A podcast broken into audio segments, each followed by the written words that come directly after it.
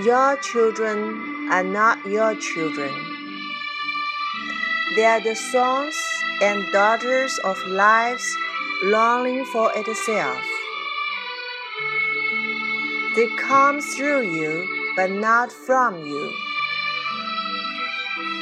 And though they are with you, yet they belong not to you.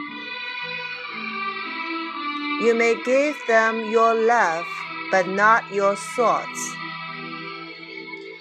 For they have their own thoughts. You may house their bodies, but not their souls. For their souls dwell in the house of tomorrow, which you cannot visit, not even in your dreams.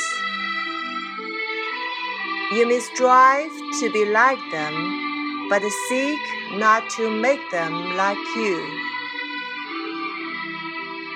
For life goes not backward nor tarries with yesterday.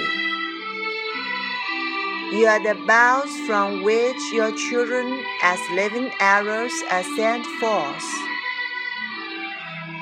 The archer sees the mark upon the path of the infinite,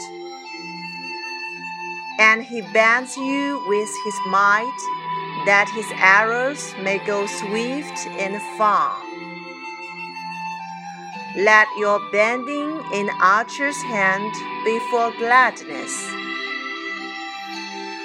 For even as he loves the arrow that flies, so he loves also the bow that is stable.